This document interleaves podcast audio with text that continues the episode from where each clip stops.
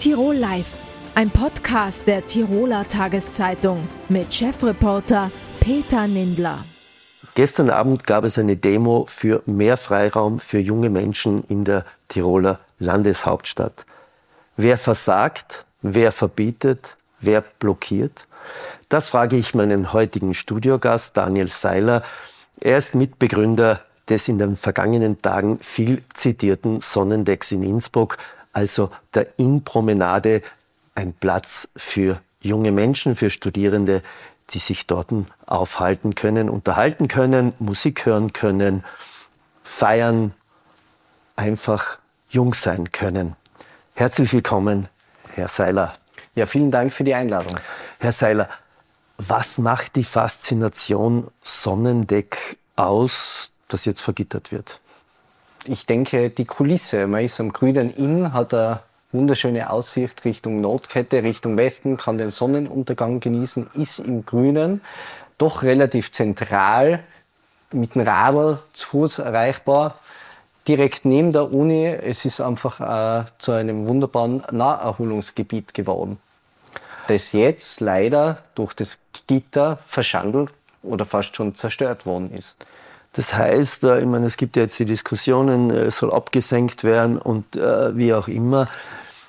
Wie kommt es bei den jungen Menschen an, dieses Gitter? Na, ich verstehe grundsätzlich den Sicherheitsaspekt schon. Das spielt eine große Rolle. Nur äh, wenn ich mir das Gitter anschaue, es ist ja nur auf einer Innenseite montiert. Mhm. Und da stelle ich mir dann schon die Frage, sind die Menschen, die auf der anderen Innenseite auf der Mauer sitzen, weniger schützenswert? Mhm. Muss man auf die weniger gut aufpassen als auf die Sonnendeckbesucherinnen und Besucher? Wie schaut es in anderen Städten aus? Es gibt von vielen Großstädten tolle Bilder, wo die Leute an den Flüssen sitzen, auf den Mauern sitzen und dort scheint es kein Problem zu sein. Ich denke, man muss ein bisschen auf die Vernunft jedes Einzelnen und jeder Einzelne appellieren und äh, auch ein Sitzen auf solchen Mauern möglich machen. Jetzt ist das Sonnendeck in den vergangenen Tagen zum Symbol für eingeschränkten Freiraum junger Menschen geworden. Also äh, die Clubszene ist nicht mehr das, was es war. Es muss, müssen sperren zum letzten Mal oder in der, zuletzt der, der Raxbau. Was läuft falsch? Ja, ich denke, äh, ein Knackpunkt ist sicher die Teuerung. Äh, natürlich auch die Corona-Krise äh, vor ein paar Jahren. Es ist natürlich so, dass der Nachwuchs, der äh, Ausgehnachwuchs äh, mit den Clubs, die heute 18-, 19-Jährigen sind mit den Clubs vermutlich äh, während der Corona-Zeit natürlich nur sehr schwer oder gar nicht in Büro, Berührung gekommen. Also vielleicht hat man gar nicht so viel Lust mehr, äh, sich äh, in einem Club zu treffen. Aber natürlich die Teuerung spielt eine große Rolle. WG-Zimmer sind in Innsbruck sehr teuer. Die Lebenserhaltungskosten sind sehr teuer. Mit den Löhnen sind wir in Tirol eigentlich eher am Schlusslicht. Äh, das sind viele Faktoren, äh, die da hineinspielen. Und das spüren natürlich die Clubs. Und das bestätigt uns auch die Innsbrucker Clubkommission.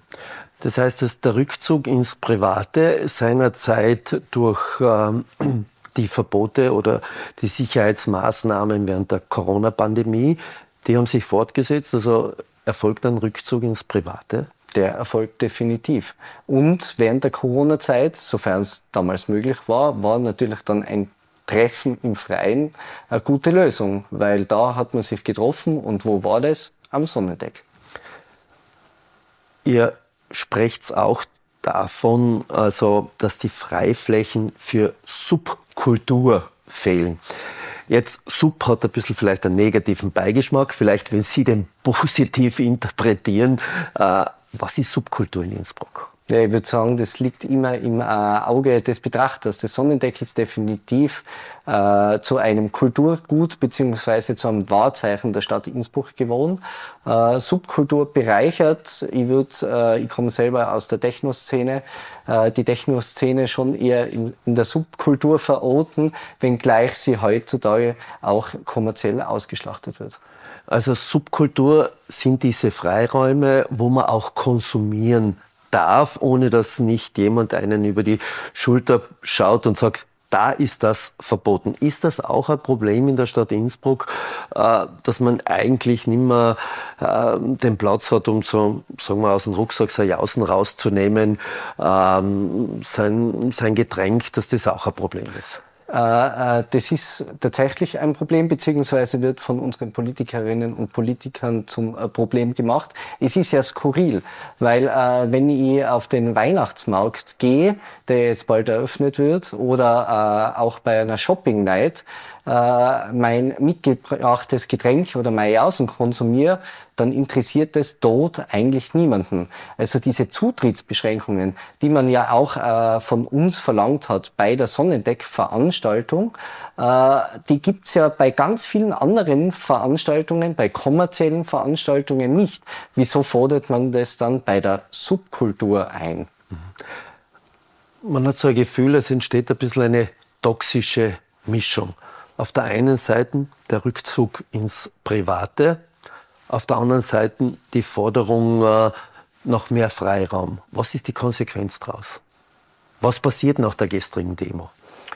Ja, äh, ich denke, es droht der Wahlkampf bald auszubrechen. Man wird es da vermutlich äh, aufgreifen. Aber es sind halt meistens nur leere Worthülsen, die von den Politikerinnen und Politikern da wieder gekaut werden und wahrscheinlich wird nicht viel passieren. Ich stelle mir die Frage, welche Vision haben unsere, welche Visionen haben unsere Politikerinnen und Politiker für die Stadt Innsbruck, für die Kultur und auch für die Subkultur in Innsbruck? Was will man jungen Menschen, jungen Familien, aber auch älteren Menschen äh, bieten? Äh, mir kommt vor, äh, die Politikerinnen und Politiker sind immer stets darum bemüht, äh, ihren Sessel zu behalten, aber um die Wählerinnen und Wählerschaft kümmern sie sich nur dann, äh, wenn es den Stimmen zuträglich ist. Was wäre Ihr Wunsch?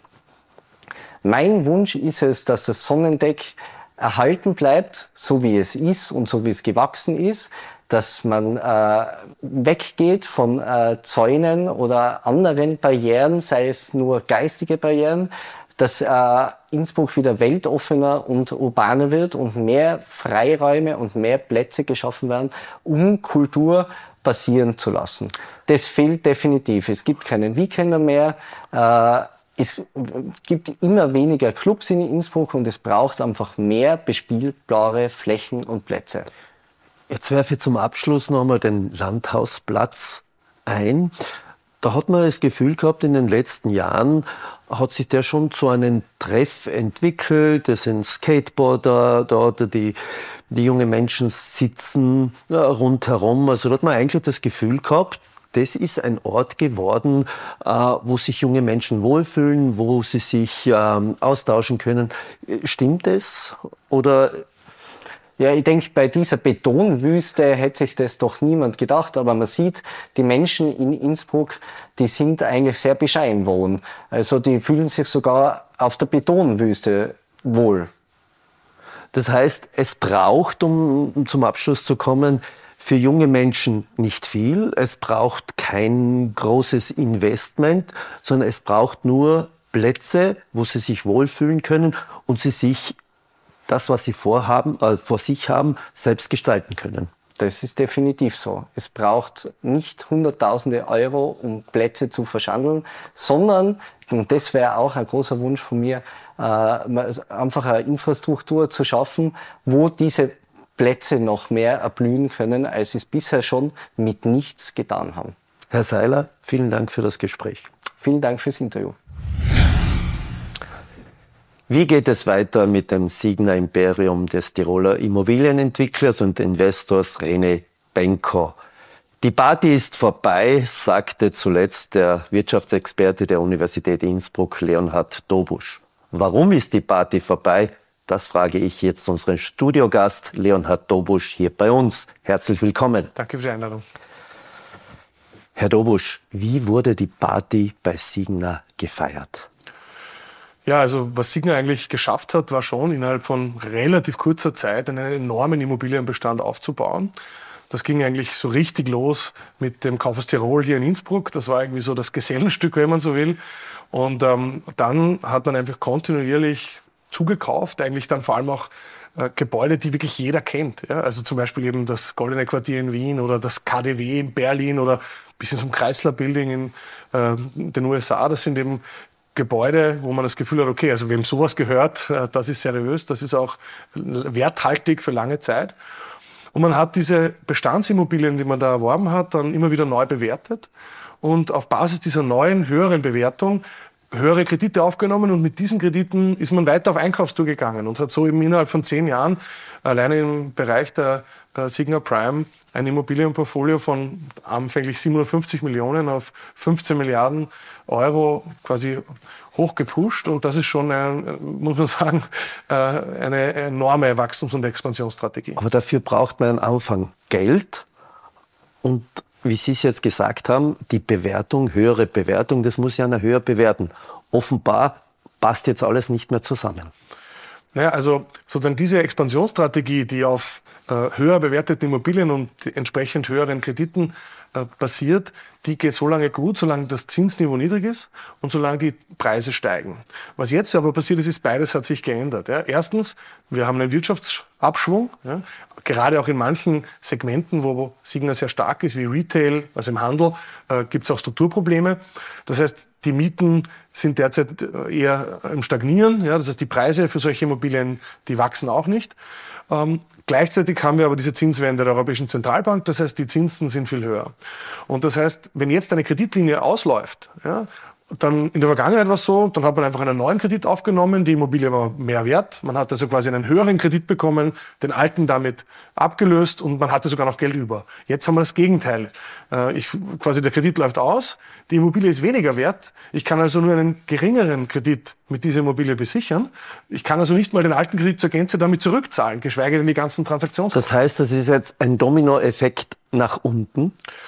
Ich würde so sagen, mit dieser Situation dass quasi es schwieriger ist zu refinanzieren, sind eigentlich alle Immobilienunternehmen äh, quasi konfrontiert. Das ist jetzt nichts, was für die Signa spezifisch ist. Was bei der Signa, glaube ich, spezifisch ist, ist, dass man in der Vergangenheit sehr auf Kante kalkuliert hat, mit sehr niedrigen Zinsen gearbeitet hat, mit denen man zukünftige Erträge abgezinst hat. Das heißt, die Differenz zu dem jetzt Realzinsen ist dadurch noch größer. Die Wertverluste sind höher. Und äh, deshalb hat Signa jetzt inzwischen ein Liquiditätsproblem. Es braucht dringend Geld. Es gab einfach wenig sogenannte stille Reserven, die in der Bilanz geschlummert haben. Andere Immobilienunternehmen haben die. Aber Sie haben jetzt ein zentrales Wort gesagt, auf Kante kalkuliert. Mhm. Wenn ich mir den Beirat anschaue, mit Ex-Kanzler Gusenbauer, mit Karl Stoß, mit Hans-Peter Haselsteiner, mit Susanne Ries-Hahn, Ries jetzt früher Ries-Basser, das sind ja alles Profis, die selbst Unternehmen haben, die wissen, wie der Hase läuft.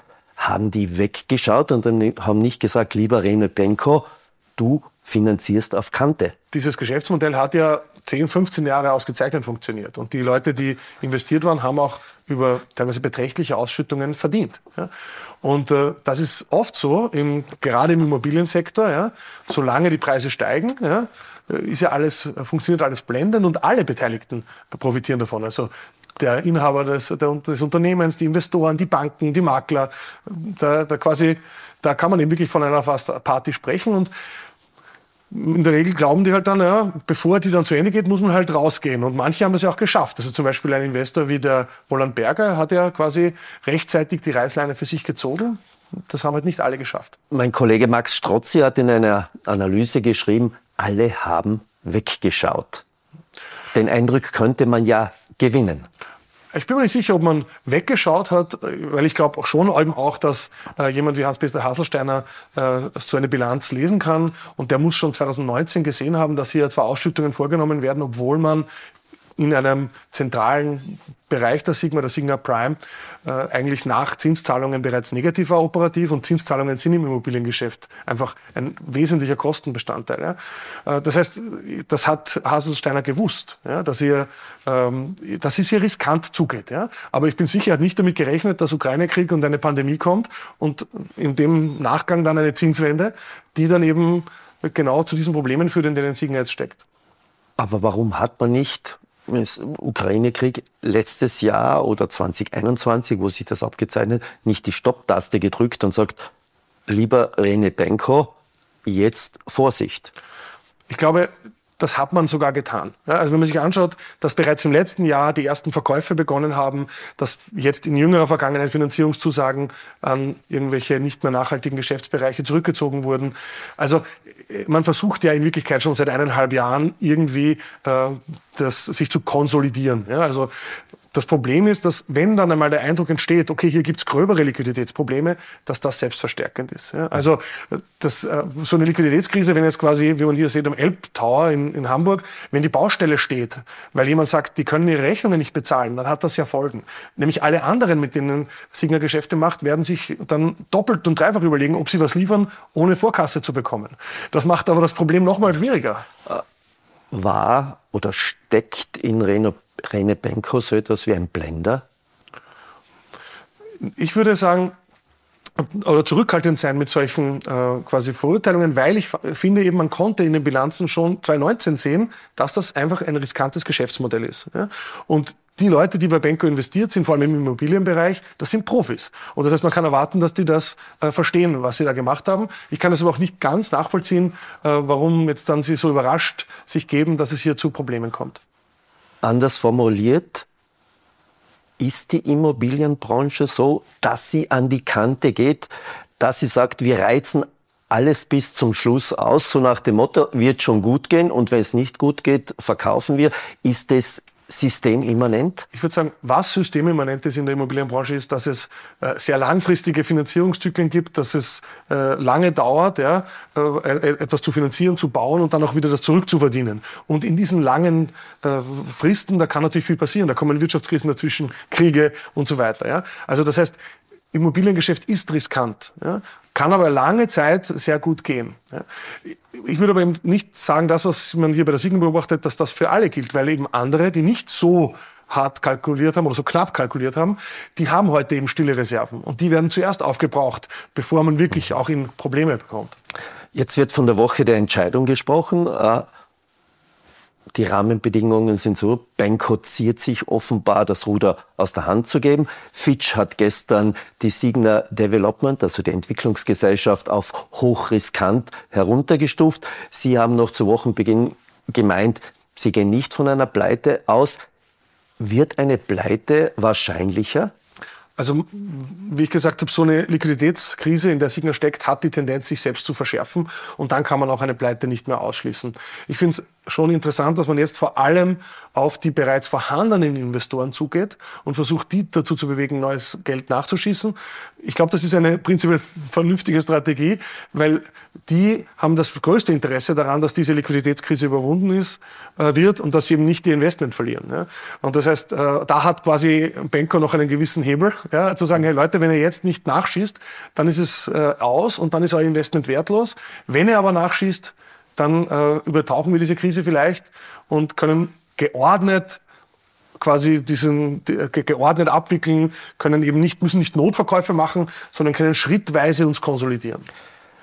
Es wurde auch, oder es wird immer wieder behauptet, Benkos Imperium sei so undurchsichtig, ein Geschäftsführer sei für Dutzende Firmen verantwortlich, da kann es ja gar keinen Durchblick mehr geben. Ist es möglich, dass man sagt, wir wissen eigentlich heute noch nicht ganz genau, was noch kommt? Das kann man, glaube ich, sagen. Also, dass man nicht genau weiß, wo vielleicht dann auch noch ähm, zusätzliche Verbindlichkeiten schlummern. Und da muss man sagen, das ist eben schon noch ein Unterschied der Signa, ein Unternehmen dieser Größe, dass es keinen voll konsolidierten, also zusammengeführten Abschluss hat, das, der einen Überblick äh, erlaubt. Und da muss man sagen, das hat man in der Vergangenheit offensichtlich vermieden. Äh, strategisch ganz bewusst hat man hier weniger Publizität zugelassen als andere Unternehmen. Und das holt Banker natürlich ein, weil für neue Investoren, die man jetzt bräuchte, ist es natürlich, wenn man das Gefühl hat, es ist schwer, sich einen Überblick zu verschaffen, äh, nochmal ein größeres Risiko, jetzt in dieser Situation dort äh, Geld reinzuschießen. Abschließende Frage. Glauben Sie, dass Benko sein riskanter Erfolg im Immobiliengeschäft zu Kopf gestiegen ist. Er hat sich dann in Deutschland bei Kaufhof praktisch eingekauft, hat es übernommen, ist ins Mediengeschäft eingestiegen, hat sich als Kika Leiner Retter präsentiert, dass er eigentlich von seinem ursprünglichen Geschäft weggegangen ist und sein Portfolio ausgeweitet hat und zum Schluss wahrscheinlich selbst keinen Überblick mehr gehabt hat. Also zunächst glaube ich, hätten sich die ökonomischen Rahmenbedingungen jetzt nicht so geändert, wirtschaftlicher Abschwung und Zinswende zur selben Zeit, dann hätte das schon noch eine Zeit so weitergehen können. Ansonsten in der Betriebswirtschaftslehre kennen wir das, den Fall. Äh, wir sprechen da von Erfolg, der Erfolg produziert und weiteren Erfolg produziert und noch mehr Erfolg produziert. Aber irgendwann führt genau das, was jahrelang funktioniert hat, weil sich die Umwelt ändert, dann zur Krise oder zum Scheitern. Und das hat, glaube ich, nichts unbedingt mit der Persönlichkeitsstruktur von einem Banker zu tun, sondern das ist ein allgemeines Phänomen, das man immer wieder beobachten kann, dass der Anfangserfolg, der, der macht es leichter, die nächsten Erfolge zu feiern, weil alle wollen da mitpartizipieren. Und diese nächsten Erfolge, die führen zu wieder weiteren Erfolgen. Und, und dann passiert es fast automatisch, dass man bestimmte Vorsicht nicht mehr so walten lässt wie zuvor und dass man riskantere Dinge tut. Und dann führt das irgendwann mal zum Scheitern. Wo sehen Sie René Benko in einem Jahr? Ich glaube, um René Benko persönlich muss man sich gar keine großen Sorgen machen. Ich glaube, er wird in einem Jahr immer noch sehr reich sein und über den fünf, sechs Jahren dann vielleicht äh, mit einem neuen Unternehmen in anderen Kontexten vielleicht auch wieder erfolgreich sein. Das haben auch in der Vergangenheit äh, Immobilieninvestoren gezeigt, die einmal gescheitert sind, aber wieder zurückgekommen sind. Herr Dobusch, vielen Dank für das Gespräch. Danke. Tirol Live, ein Podcast der Tiroler Tageszeitung. Das Video dazu sehen Sie auf tt.com.